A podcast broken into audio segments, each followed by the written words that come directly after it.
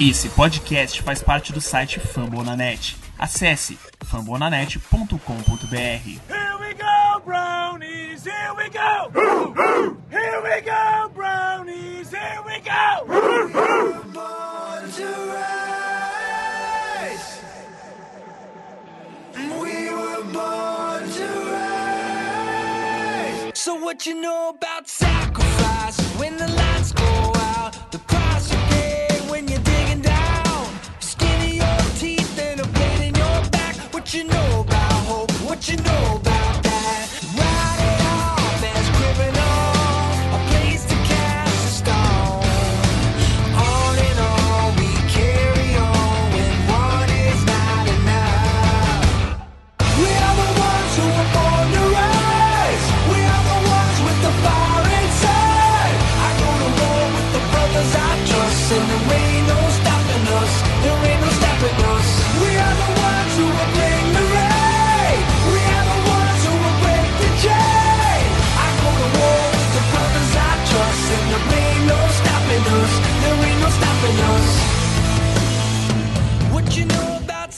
Bom dia, boa tarde, boa noite para você que se liga aqui no Dow.br, o podcast oficial do Cleveland Browns no Brasil.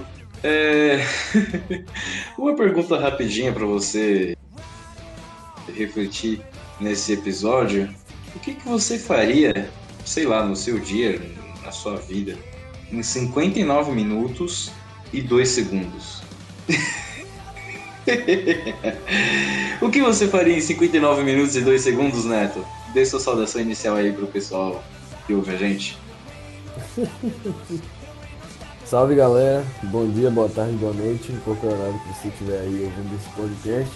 Meu nome é Neto Santos, é, meu arroba no Twitter é arroba underline K20T e vamos analisar aí mais um triunfo do glorioso Cleveland Browns e a segunda, segundo triunfo consecutivo, né? Embalando aí mais Segunda vitória consecutiva. indo para quatro vitórias e seis derrotas na temporada. É, é um desempenho que ainda está abaixo do esperado, um, um recorde que não é o que a gente queria nesse momento, mas é o que tem aí e vamos buscar. A partida não foi muito bonita, né? O, o time teve- cometeu vários erros, mas o importante é que conseguiu vencer e conseguiu botar, adicionar mais uma vitória na conta. É, mudando a pergunta que eu, que eu tinha feito lá no começo, então, é o que, que você faria em 8 segundos? Eu com certeza não tiraria o capacete de um jogador adversário e tacaria na cabeça dele, né? Uma das últimas coisas que eu faria, mas acho que nosso amigo Miles Garrett pensou diferente. Meu amigo, eu acho que na hora o sangue subiu ele não pensou em nada. Mas isso a gente discute mais pro final do podcast. A gente tá aqui para refletir um pouco sobre a vitória, que foi um 21 a 7, jogando em casa no First Energy Stadium na quinta-feira, ou seja, no Thursday Night Football. O jogo que é uma rivalidade já antiga entre Cleveland Browns e Pittsburgh Steelers. E dessa vez foi a primeira vitória que o time teve, que o Browns teve sobre os Steelers desde a temporada de 2014. Desde outubro de 2014, o Browns, o Browns não vencia os Steelers, seja em casa ou fora, enfim. E desde então já, já se passaram muitos jogos. É claro que o Steelers veio remendado para a partida, mas isso não diminui o feito e a equipe teve, ainda mais levando em conta que o Browns foi dominante na- nas ações da partida, pelo menos por boa parte do jogo. O time soube se impor e conseguiu corresponder às expectativas e teve uma boa atuação. Você concorda com isso, Neto? Concordo, o time foi bem, conseguiu, mesmo que não não tenha encaixado logo de vez e metido 40 pontos na partida como era, como é o que era para ter sido feito, mas o time fez boas jogadas, tiveram várias várias coisas a se destacar, boas atuações na defesa, principalmente do Joe Schobert, E a equipe mostrou mais maturidade, né? Apesar de alguns erros ainda do, do treinador, do Fred Kitchens, que ainda está se descobrindo né, na sua carreira como head coach, na sua primeira temporada comandando um time NFL. E eu acho que o time está evoluindo. A, a, a volta do Kareem Hunt, a volta na estreia dele, né? Impactou bastante no campo. Ele já jogou contra Buffalo. É, então, mas falando Ah, tá. desse, analisando essas duas partidas, a, ele no ataque tem dado muito mais ameaça à defesa do que o Browns antes, sem ele, porque ele atrai mais atenção. Os, defe- os linebackers têm que cobrir ele, os cornerbacks têm que marcar em zona para impedir o avanço. Um, algum possível algum possível checkdown, algum pitch para ele. Então, ele se torna automaticamente uma ameaça e às vezes a defesa tendo que cobrir ele, deixa um espaço aberto no meio do campo, um espaço para algum recebedor, algum tight E isso impacta o, o jogo em muitas formas. Falando um pouco sobre jogadores que não puderam entrar em campo e que tiveram problemas físicos antes do jogo, no, no caso, o Ricky Seals Jones também não participou do, desse jogo por conta de um problema no joelho. O Olivier Vernon também teve um problema no joelho, não participou da partida. Ahn, o Kendall Lamb, ele não participou da partida, apesar de ter, ter feito os ter participado dos treinos de maneira normal já na última semana. Ele que passa por recuperação já há algum tempo. E dos destaques principais assim da equipe, creio que sejam esses. Ah, uma outra, um outro adendo em relação a machucados, o David Njoku tem a previsão de retornar contra o Miami Dolphins e ele vem já numa recuperação longa desde aquela partida contra o Jets que ele se lesionou e agora ele está na fase final de recuperação e pode ser que ele atue no, na, na próxima partida. E será um reforço muito importante até levando em conta que como Tyrants atuais do elenco a gente tem o Stephen Carlson que é um rookie e o Demetrius Harris que é um jogador assim muito instável. Ele tem uma participação boa como bloqueador, mas às vezes oscila um pouco como recebedor. É, já falando sobre a partida em si, sobre essa vitória que finalmente veio para tirar essa zica contra os Steelers, é, o Browns começou a partida com tudo, assim, é, no primeiro drive, na verdade, que foi do Steelers, o time adversário foi pro punt, porque o Mason Rudolph não conseguiu desenvolver o jogo ofensivo. Aliás, isso foi uma tônica para o resto da partida. E logo no primeiro drive do Cleveland Browns veio uma surpresa. Não uma surpresa pelo touchdown, mas sim pela conexão Mayfield-OBJ de 42 jardas. Um- uma jogada bem longa, uma jogada de efeito até. E quase que saiu o touchdown já nesse, nesse lançamento, mas acabou que o Mayfield marcou o touchdown com um sneak de uma jarda. É, a partir daí a gente já pôde perceber que a equipe veio com tudo para veio mordida literalmente para poder ah, se impor e conseguir o resultado. É, o resto do, desse primeiro quarto então não teve muita coisa de interessante além de um field goal perdido pelo kicker dos Steelers. Eh, na sequência veio um punt do Browns, um punt dos Steelers, um punt do Browns e um punt dos Steelers. E aí no segundo quarto, meu amigo, como é que foi o segundo quarto? O segundo quarto começou já com o Browns chutando a porta de novo, marcando mais um touchdown e abrindo a vantagem para 14 a 0. Na segunda jogada do drive, foi logo uma big play para o Cadeiro Rod e ele conseguiu um avanço de 41 jardas. Ele eventualmente conseguiu algumas jardas depois da recepção, mas não valeram porque ele tinha sido. Os juízes, os juízes deram down my contact. Eles acharam que ele. Eles acharam não, o, o Rod foi tocado por, pelo cornerback do, do Steelers. E aí as jardas foram, foram anuladas, que ele, que ele conseguiu depois do, de ter caído no chão. Depois disso, o Baker conseguiu um, um bom passe, um ótimo passe, uma boa leitura dele pro, pro Landry para um avanço de 25 jardas. Depois de algumas corridas sem sucesso de Chubb, para uma jarda negativa e três jardas positivas. O Browns conseguiu forçar um pass interference em cima do Joe Hayden, com mais uma jogada envolvendo o Cadero Rod. E isso deu mais uma chance para o Browns na linha de uma jarda, mais um first down na verdade. E esse first down foi muito bem capitalizado com um passe pro Landry para um touchdown de uma que ele comemorou exatamente como o OBJ, fazendo um bocejando, porque logo quando o OBJ foi trocado para Cleveland, o Mike Hilton, cornerback dos Steelers, foi perguntado por algum repórter como seria para ele ter que enfrentar o Odell Beckham duas vezes por ano, né? Que como os Steelers da divisão do Browns e são rivais, eles se enfrentam duas vezes por ano. Daí ele bocejou, né? E Becker e Landry não esqueceram disso, fizeram questão de fazer aquele deboche. Depois disso, o, o Steelers teve uma, um drive de seis jogadas que terminou em um turnover on downs.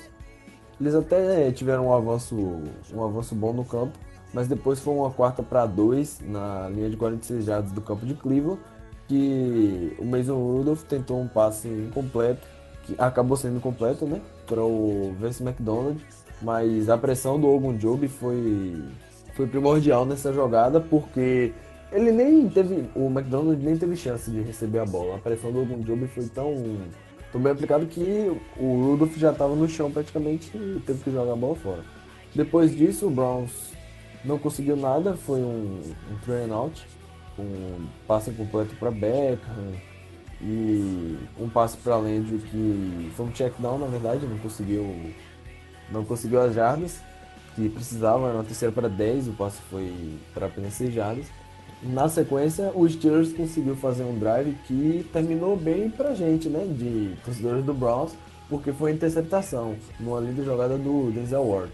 No drive do Steelers, que começou até animador, com um belo passe do Mason Rudolph pro Jones, o Steelers que teve que usar bem seu grupo de recebedores, né? E seu grupo de running backs também, porque James Conner, James Conner e o Juju saíram da partida machucados. Depois, lá no, no, terceiro quarto, teve a contusão do James Washington também. James Washington não, minto, Deontay Johnson. Mas na sequência, nesse drive, teve uma. Foi a terceira para um, que o Rudolph conseguiu fez o sneak, né? O quarterback sneak e conseguiu a primeira descida. Depois disso, ele se animou e tentou um passe longo pro, pro Jones de novo, que na ótima cobertura de Denzel Ward, ele conseguiu olha, virar e olhar para a bola e fazer a jogada, né? Ele espalmou a bola para cima, que, que acabou sendo interceptado pelo Morgan Burnett, que fez um retorno para 43 jardas. Burnett que estava fazendo uma partida muito boa, com um tackle for loss um teco para perda de jardas e uma interceptação, mas depois ele saiu da ele saiu lesionado com uma lesão no Aquiles e que não foi confirmado ainda, mas provavelmente foi uma, uma lesão séria, ele rompeu o, o tendão de Aquiles e deve ficar fora da do resto da temporada. Isso é o, o que os rumores dizem. Depois dessa depois dessa dessa jogada da interceptação do, do Browns, o, o time não conseguiu capitalizar. Foi um passe incompleto do Mayfield, depois uma corrida do Chubb, mais um passe incompleto do Mayfield, não conseguindo conectar com, com o Jarvis Landry. E o Austin Seibert, que estava indo tão bem, né, na temporada, errou seu primeiro field um, uma tentativa de 45 jardas, que foi bem à direita, não teve qualquer chance de entrar. Depois disso, a defesa novamente apareceu, apesar de ceder uma um passe de 22 jardas para abrir o, o drive do Mason Rudolph com o Vince McDonald. Foi um bom passe, aliás. Depois o Steelers conseguiu até até fazer um momento, né, com outro passe para mais 13 jardas com o Deontay Johnson. Mas depois disso, o Chad Thomas conseguiu fazer um sec. O... Na verdade, o Mason Rudolph tinha sido sacado antes, né? Depois do, do passe que ele conseguiu pro Deontay Johnson, ele sofreu um sec de 14 jardas e um fumble. Que o Sheldon Richardson poderia ter pulado na bola, foi o Justin Burris que forçou um fumble, uma pressão do safety.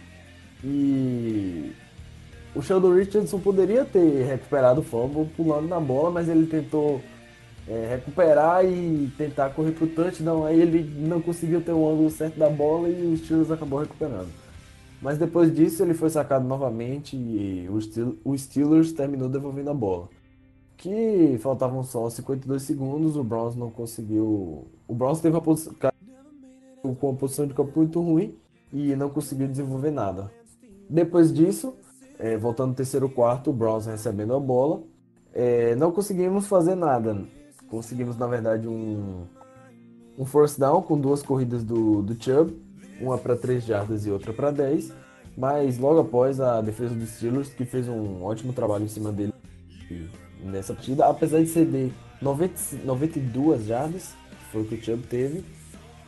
Chubb teve 27 carregadas para 92 jardas, mas uma média de apenas 3.4 jardas por carregado, ou seja, Ótimo trabalho da defesa dos Steelers aí, do, do front seven. E é bastante talentoso, com TJ Watt, com Bud Dupree e Cameron Hayward. É um ótimo time. Né? E essa defesa, principalmente, né? Defesa com Minka Fitzpatrick, que tinha cinco interceptações depois de, de chegar nos Steelers, que era o maior marca na liga. E fez um ótimo impacto, né? Os Steelers estavam vencendo jogos, estava em segundo lugar no. Ainda estava né, em segundo lugar na divisão e estava sendo sustentado por essa defesa, né? Mas a defesa não conseguiu, não conseguiu segurar o ataque do Browns a ponto de, de dar a vitória para os Steelers. Nesse drive, eles conseguiram, né? Na verdade, e o Browns teve que devolver a bola.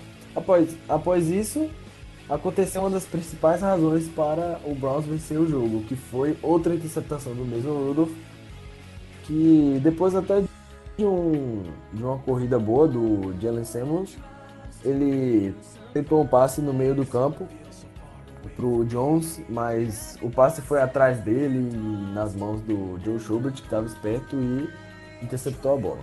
Daí, depois da, da interceptação veio o punt e no drive seguinte, praticamente a defesa do Browns deixou o Steelers marcar por dó, porque Uh, na mesma jogada tivemos o Damarius Randall ejetado.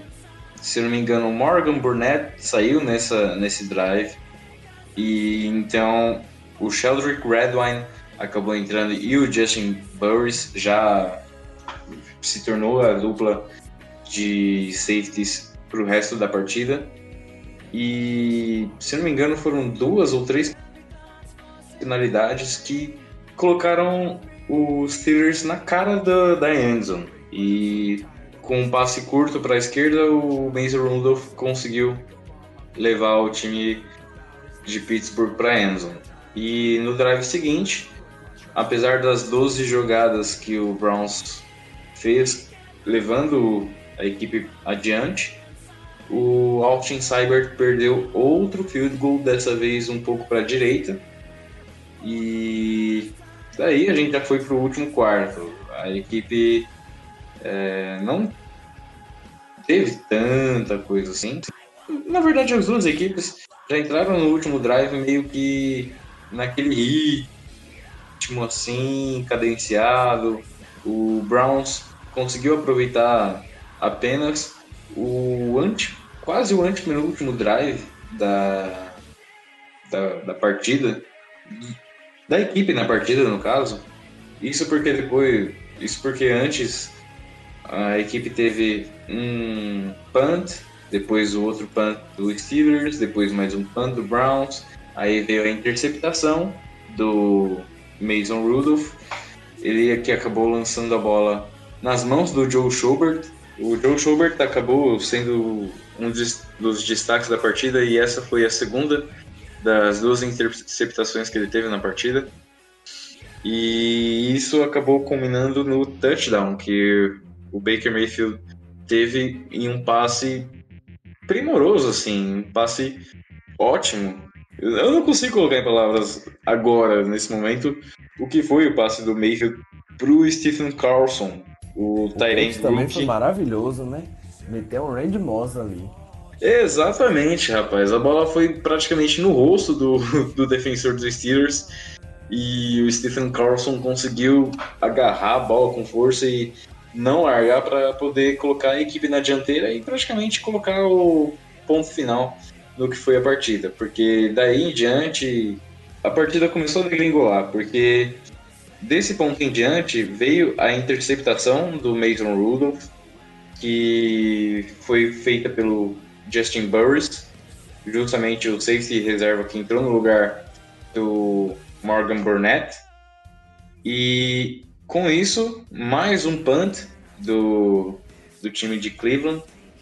E aí veio o fatídico drive que a gente praticamente precisa falar porque não é um ponto positivo do, do Browns no jogo. Praticamente todos os jogos, tirando o jogo contra o Ravens, que o Browns venceu, sempre tem um ponto negativo. Porém, esse ponto negativo, eu acho que ele se sobressai de qualquer outra coisa que a gente já tenha visto nos últimos anos no futebol americano em geral. É. O jogo já estava encaminhado com a vitória do, do, Browns. O Mason Rudolph tentou até levar a equipe adiante. Foi um drive bem amarrado e ele conseguiu um first down. E aí na segunda na segunda série de, de downs que ele teve para poder levar a equipe adiante e talvez tentar diminuir a diferença no marcador, aconteceu o fatídico lance com 8 segundos de jogo, que todo mundo vai lembrar que, vai, que se alguém for se alguém fizer uma retrospectiva da temporada, isso vai entrar nos, nos anais da liga, justamente no centenário da NFL, que foi a capacetada do, do Miles Garrett no, no Mason Rudolph. Eu tô rindo, na verdade, é de nervoso, porque fica difícil assim a gente explicar tudo o que aconteceu. É... Dá pra acreditar, né? Não, não. Eu olhei, eu particularmente assim, eu revia o jogo há pouco tempo. É, a gente grava o podcast normalmente às segundas-feiras, então eu revi o jogo agora há pouco. E vendo todo o contexto que levou aquilo, é inacreditável. É in... Não sei, não sei, não sei. É... Com oito segundos de jogo, que... foi uma Mas... corrida que o, o, o Steelers foi para a lateral esquerda do campo. E aí, quando foi ver o, o, take, o outro take da câmera, os Mason Rudolph e o Miles Garrett já estavam atracados no chão. O Miles Garrett conseguiu arrancar o capacete do, do Rudolph e deu a capacitada no, no Rudolph. O Pouncey chegou socando, socando e chutando o Miles Garrett. Enquanto isso, o Larry Ogunjobi empurrou o Mason Rudolph no chão. Resumidamente, é essa a treta da partida. E isso tudo com ainda 5 segundos de jogo para, entre aspas, serem jogados. Porque é, o relógio correu até os 5 segundos e aí o, o relógio parou por conta da briga que aconteceu. É, você tem alguma coisa para comentar sobre essa briga, Neto? Eu acho assim, para começar, o, o Miles Garrett não tinha que estar tá nem em campo. Faltavam 8 segundos só para terminar a partida. O jogo tava ganho. Faltava, o, o Browns tinha 14 pontos de diferença. Era impossível o Steelers ganhar o jogo. A partida já tinha terminado não tinha razão nenhuma para você colocar seu melhor jogador, tanto da defesa quanto do ataque. O Miles Garrett hoje é, é o melhor jogador do Cleveland Browns. Ele e o Nick Chubb, mas eu acho que o Garrett tá, tá acima ainda. E ele não tem que estar tá em campo. Você não pode expor seus melhores jogadores a risco de lesão ou a risco dele simplesmente perder a cabeça e sair dando capacetada nos outros jogadores, né? Então é um risco que você não pode correr. Então é um erro da minha, na minha visão do Kitts. E erro também de um time indisciplinado, né? Você não vê que o Browns é aquele time. É, um time que comete poucas faltas, um time que joga um jogo físico, mas um jogo sem, sem violar as regras, sem, sem, como eu posso dizer, um jogo limpo, um jogo que eles podem jogar duro, podem ser dar pancadas mais fortes, mas ao mesmo tempo jogar dentro das regras, né? Não cometer erros grosseiros, como a defesa comete muitos cornerbacks fazendo muitos pass interference. Inclusive o, o Steelers só marcou pontos nessa partida por causa de pass interference da defesa. Então é um time muito disciplinado e isso aí com certeza é culpa do coach. Não tem como você tirar o, o treinador de fora nessa, nesse aspecto aí. Então, minha, minha parcela de culpa do Kitchens nessa situação é essa. Agora, analisando o lance, o Garrett derruba o Rudolph, né? Ele foi um, uma queda limpa. O Garrett não fez nada demais, só derrubou o Rudolph, jogou o Rudolph no chão, fez um tackle. Até que não foi um tackle pesado. Depois, o Rudolph começa a pegar o capacete do Miles Garrett, do Garrett e tentar arrancar ele. Depois, o Garrett levanta, Rudolph começa a chutar o Garrett. Ele falou: Ah, é fila da. Fila da mãe. Ah, é fila da mãe. Agora você vai ver o seu. Pegou, puxou o capacete do Rudolph até sair, arrancou o capacete do cara. E se, segurou na mão, falou: Vem, vem que aqui não é uma só que eu vou lhe dar. Ele veio e aí recebeu o doce, né? Ele foi que nem um touro pra cima do Garrett, batendo a cabeça e o. Nisso o De Castro já tava apartando a briga, né?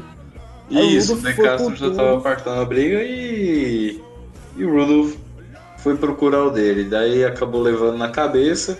O Mike Pouncey chegou socando e chutando o Garrett no chão, enquanto os outros jogadores do Steelers tentavam apartar a briga e os jogadores Tava do Browns tentavam dele, apartar a né? briga e virou um fuzuê danado na endzone. Foram os oito. Eu só sei que foram os longos da história da NFL, porque. Nesse, nesse, nesse intervalo, o Mike Tomlin entrou em campo, começou a conversar com o Freddie Kitchens no meio do gramado. Depois o Mike Tomlin foi conversar com os juízes. O Freddie Kitchens voltou pro banco de reservas puto da vida. Começou a gritar com meio mundo lá no banco de reservas. Os jogadores já entraram no gramado, começaram a se cumprimentar, isso com 5 segundos ainda de relógio para jogar. E aí começou aque- aquele fuzuê, os jogadores do, do ataque do Steelers foram pro vestiário já, porque a partida já tinha ido pra roça. E os jogadores do Browns, eles estavam no gramado ainda, mas depois eles foram pro, pro banco de reservas. E o Freddie Kitchens mandando depois todo mundo embora. Enfim, foi uma salada impressionante. Uma confusão que-. E eu sei que isso repercutiu muito mal na, na imagem do Browns, na imagem principalmente do Garrett, que é uma, uma atitude inesperada, né? Vindo de um cara tão tranquilo, tão de boa como é o Garrett fora do, do campo. Você vê que ele tava dentro do campo, né? No momento que ele fez isso, mas sendo uma pessoa tão envolvida com a comunidade como ele é em Cleveland, tantas as- boas ações que ele já fez, o, di- o discurso que ele, que ele compartilha, né? Ele demonstra ser uma pessoa muito serena e vindo dele foi uma atitude muito inesperada, esse descontrole e cara, foi uma cena muito feia, você pegar um capacete e bater na cabeça da outra pessoa, ele deu sorte, mas o Rodolfo deu sorte porque pegou com a parte de baixo do capacete. Se pega com a coroa do capacete, poderia causar um dano mais sério aí, mas ainda bem que não teve nada demais, né? E as suspensões da NFL foram um jogo pro Larry Ogunjobi, que chegou depois na confusão, empurrando alguns jogadores dos Steelers. Não, não deu pra ver tão bem o que ele fez, mas pegou um jogo de suspensão. O Mike Pouncey, Hum, É Marquis, acabei é confundindo. Marquis, né? É o do É, o Ma- Marquis Pouncey, que é, que é irmão gêmeo do, do Marcus É, Pouncey, do Mike. Acabou sendo punido com três jogos. Desculpa interromper já, já puxando o bonde. E o Miles Garrett praticamente pode pegar férias, viajar para onde quiser, fazer ah, um tour pelo mundo, porque na NFL ele não joga mais esse ano. Segundo ah, os oficiais da liga, ele, ele teve a suspensão por tempo indefinido, pelo menos até o fim da temporada regular. E a previsão é de que ele entre com o recurso de apelação ainda nessa semana, para você que nos ouve na semana do dia 19 de novembro. Mas é muito difícil que ele consiga reduzir essa pena, pelo menos para poder jogar um possível, uma possível pós-temporada caso o Browns consiga a classificação. E levando em conta o calendário da equipe até o final da temporada, é possível sim que a gente consiga chegar na, nos playoffs. Mas sem o Garrett, a situação fica bem complicada. Até porque a gente ainda tem o Ravens para enfrentar como, como grande adversário, como principal adversário. O Cardinals, que querendo ou não, vem surpreendendo até pelas boas atuações, mesmo que os resultados não, não sejam reflexo dessas boas atuações, mas o Cardinals vem dando trabalho, principalmente por conta do Kyler Murray. Enfim, é possível que a equipe chegue na pós-temporada, mas a situação fica bem mais complicada sem o Miles Garrett em campo. Ainda mais por ele ser um dos líderes da equipe, mesmo tão jovem. E é aí que a gente sente a falta do Kennard Avery, que foi trocado pelo. Praticamente ele foi chutado pelo John Dorsey para Filadélfia. Enfim, eu acho que o apanhado dessa, dessa semana fica por isso mesmo em relação ao que aconteceu na partida. Vale destacar também que o Cadarrell Hodge teve a sua chance no jogo, ele teve bastante. Ele teve uma participação bem ativa no jogo, principalmente pelo fato de que o Antonio Callaway foi dispensado da equipe após levar uma suspensão de 10 partidas, outra vez por questão de abuso de substâncias. E mais uma escolha perdida pela gestão John Dorsey. E enfim, agora é esperar que o Baker e Odell e Jarvis Landry consigam se alinhar, até porque isso não vem acontecendo ao longo dessa temporada. Uh, você tem algum outro destaque, algum jogo sobre a equipe nessa última semana, o Neto? É o Callaway destacar aí, né, o, o, a dispensa dele, porque foi um jogador que demonstrou muito talento pelo Browns na primeira temporada dele. Uma ótima ameaça no, no jogo com rotas longas, uma ótima ameaça no jogo profundo, mas infelizmente um jogador indisciplinado, né? Chegou atrasado para o jogo contra o Bills, chegou atrasado para a partida contra os Steelers de novo, mais uma vez. E teve essa, essa suspensão aí de 10 jogos por conta de abuso de substâncias e chegou a, um, a uma situação insustentável, né? Então, infelizmente, foi o certo a se fazer, mas. E, é triste, né? Um talento perdido por, por indisciplina, mas fazer o quê? E destacar também as atuações do Landry e do Beckham, que tiveram mais uma vez, não tiveram muitos números, números tão impactantes, mas conseguiram contribuir. O Beckham com 4 recepções para 60 jardas e o Landry com 4 recepções para 43 jardas e um touchdown. O Odell, apesar de não estar tá, não tá produzindo muitos números, ele está sendo bem acionado pela, pelo ataque. Ele teve 10 targets nessa partida, ou seja, o Baker lançou na direção do Odell 10 vezes e ele fez 4 recepções apenas o que mostra uma falta de entrosamento entre os dois, né? Uma falta de química que ao longo do tempo vai, vai se alinhar com um Baker e Odell entrando mais na mesma página, é, se entendendo mais, entendendo mais as rotas, melhorando a comunicação entre eles e essa conexão tem tudo para voar daqui para frente. Destacar mais uma partida também do Nick Chubb, que apesar de ter um, uma média de jardas por carregada baixa, conseguiu produzir 92 jardas, né? E foi o primeiro running back a chegar nas, a, a ultrapassar a marca das mil jardas, como ele jogou na, na quinta-feira. Ele foi o primeiro running back a ultrapassar a marca das mil jardas na, na liga, fazendo o que ele não conseguiu fazer temporada passada. Ele terminou com 996 jardas e não conseguiu cruzar a marca das mil. Né? Nessa temporada ele já fez isso na semana 11. Então... E, e outro destaque também sobre esse, essa marca do Chubb é que ele é o primeiro jogador desde o lendário mítico Jim Brown a conseguir tal feito em 10 partidas na temporada.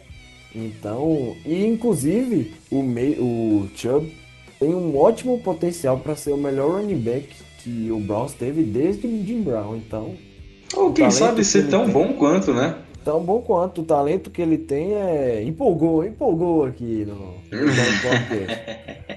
O talento que ele tem é impressionante. Ele é um, um running back completo, melhorando um pouco mais o, o jogo dele, a ameaça dele recebendo a bola. Ele tem tudo para voar e produzir números melhores ainda pelo Browns. E a partida foi isso, né? Mais uma, um triunfo para conta e esperar aí a, o resultado desse recurso do Garrett, mas não tem. Não, pelo impacto que teve, pela repercussão que teve, não, não vejo ele jogando mais nessa temporada. Então, como você É falou, isso. o Browns tem uma tabela fácil e o time é bom, né? Nosso ataque precisa, principalmente, a responsabilidade da, do, da ausência do Garrett vai recair sobre o nosso ataque que a defesa não vai conseguir mais segurar o- os ataques adversários como estava segurando com o Garrett. Vai ter um impacto menor e o ataque vai precisar produzir mais. Vai precisar produzir mais jardas, mais touchdowns. Então vamos acompanhar aí como vai ser, como vai ser essa sequência de temporada e esperar que tenha um desfecho bom pra gente, né? É isso aí. E mais, é, mais algumas informações finais em, em relação à equipe é que o Baker Mayfield teve a pena de 12.500 dólares retirada depois de criticar a arbitragem contra os. No caso, no jogo contra o Seattle Seahawks. Nesse, nesse jogo a gente teve a derrota de 32 a 28, jogando em casa. Ah, no mais, os destaques do, da equipe são esses mesmos. Aí que o Browns volta a campo então no próximo domingo, às 3 horas da tarde, horário de Brasília. A partida pode ser que tenha transmissão da ESPN. A gente ainda não tem a confirmação. Isso porque a gente está gravando aqui na, na segunda-feira, então madrugada segunda para terça a gente não tem a confirmação. Mas caso não tenha transmissão da ESPN, você pode conferir a partida pelo famoso link. Se você tiver alguma dúvida em relação a isso, é só consultar um de nós. E é isso. É, bom, eu sou o Jackson Quirino, eu, arroba J, underline, underline Quirino. Eu estive aqui na companhia do Neto Santos, arroba, underline, KD0T. Essa edição do Down Poundcast, podcast oficial do Cleveland Browns Brasil, teve edição do Sávio Macedo. E é isso, galera. Um beijo, um abraço no coração de cada um de vocês. E vamos aí torcer para que a equipe supere essa, essa desconfiança, essa incerteza agora com a ausência do Miles Garrett, para quem sabe postular uma vaga nos playoffs ou pelo menos conseguir uma campanha positiva que não vem desde 2007 com na época que o, que o time era comandado assim no campo de ataque pelo Derek Anderson, que hoje em dia está aposentado. Enfim, Para galera. o calor do Joe Thomas, né? pois é, a primeira temporada com o Joe Thomas e a primeira, a única temporada que ele teve praticamente com vitória na equipe, com mais vitórias que derrotas. que falta que ele faz, que falta que é, o Josh Cribbs faz. Se a gente for falar, a gente fica aqui fazendo outro podcast só de nostalgia dos jogadores que passaram nessa última década. Enfim, galera, um beijo, um abraço pra vocês e até mais. Tchau, tchau. Falou!